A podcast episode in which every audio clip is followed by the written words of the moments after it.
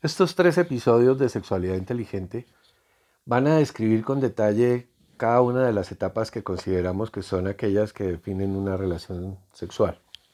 La primera es el juego previo.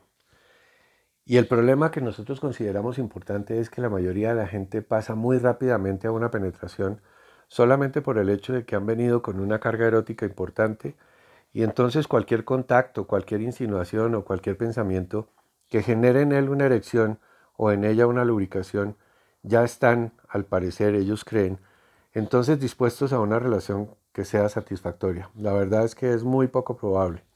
Hay que preparar los inventarios.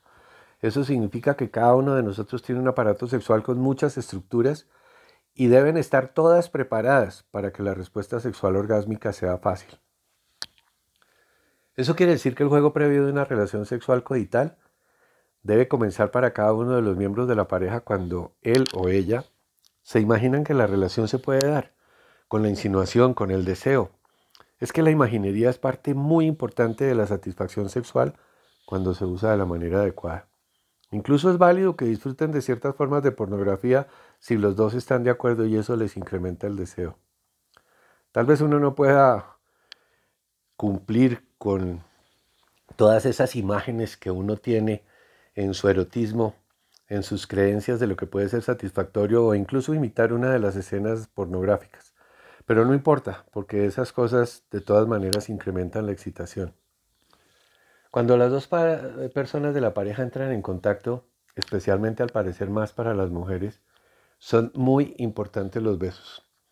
Besar bien en la boca es una de esas cualidades o virtudes que cualquier persona agradece de su pareja pero simultáneamente con los besos que pueden desplazarse de la boca a otros sitios muy interesantes, está el contacto de las manos de uno con las zonas erógenas en la piel del otro. Nunca debe sobrar recorrer toda la piel de la otra persona, idealmente de tal forma que ciertos contactos produzcan la necesidad de que se continúe allí cuando ya el contacto se encuentre en otra parte. Yo digo que es como si lo torturaran con el despertar del deseo, pero que no se concreta porque finalmente están tocando o excitando en otra zona de la piel.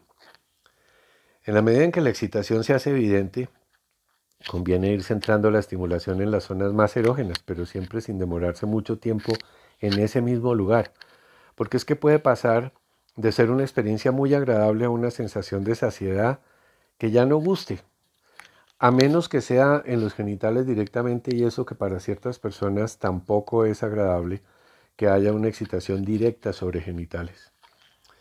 Eso hay que aprenderlo, como decíamos, en el establecimiento de lo que significa una buena pareja de amantes. Se puede tocar con la lengua, con los labios, con las palmas de las manos, con las yemas de los dedos, con el pecho, con los genitales, pero igualmente se pueden utilizar objetos, que cambien la sensación de contacto. ¿Qué tal pinceles utilizando las dos puntas? Plumas, hielo, lociones, aceites, objetos tibios y fríos y otros tantos que uno puede encontrar disponibles en los alrededores. Untar cualquier parte del cuerpo con frutas, con chocolate, con cremas y otros alimentos puede resultar interesante, no tanto por aplicarlos, sino por la forma en que se pueden retirar de la piel untada. Dadas esas características multiorgásmicas de casi todos los aparatos sexuales femeninos, donde ellas pueden tener muchos orgasmos seguidos en la misma respuesta sexual, el final de esta primera etapa del juego previo puede ser muy bien incluir una exploración vulvar o intravaginal que desencadene un primer o unos primeros orgasmos de esa posible sucesión. Ojalá. Puede realizarse tal exploración mediante sexo oral, con juguetes sexuales, con los propios dedos. De todas maneras, para entrar en contacto con los puntos de gatillo que disparen el reflejo orgásmico en ella. El juego previo debe dar lugar al coito propiamente dicho, pero solo cuando los dos miembros de la pareja ya estuvieran sintiendo insoportablemente esa agradable necesidad de penetrar o ser penetrada.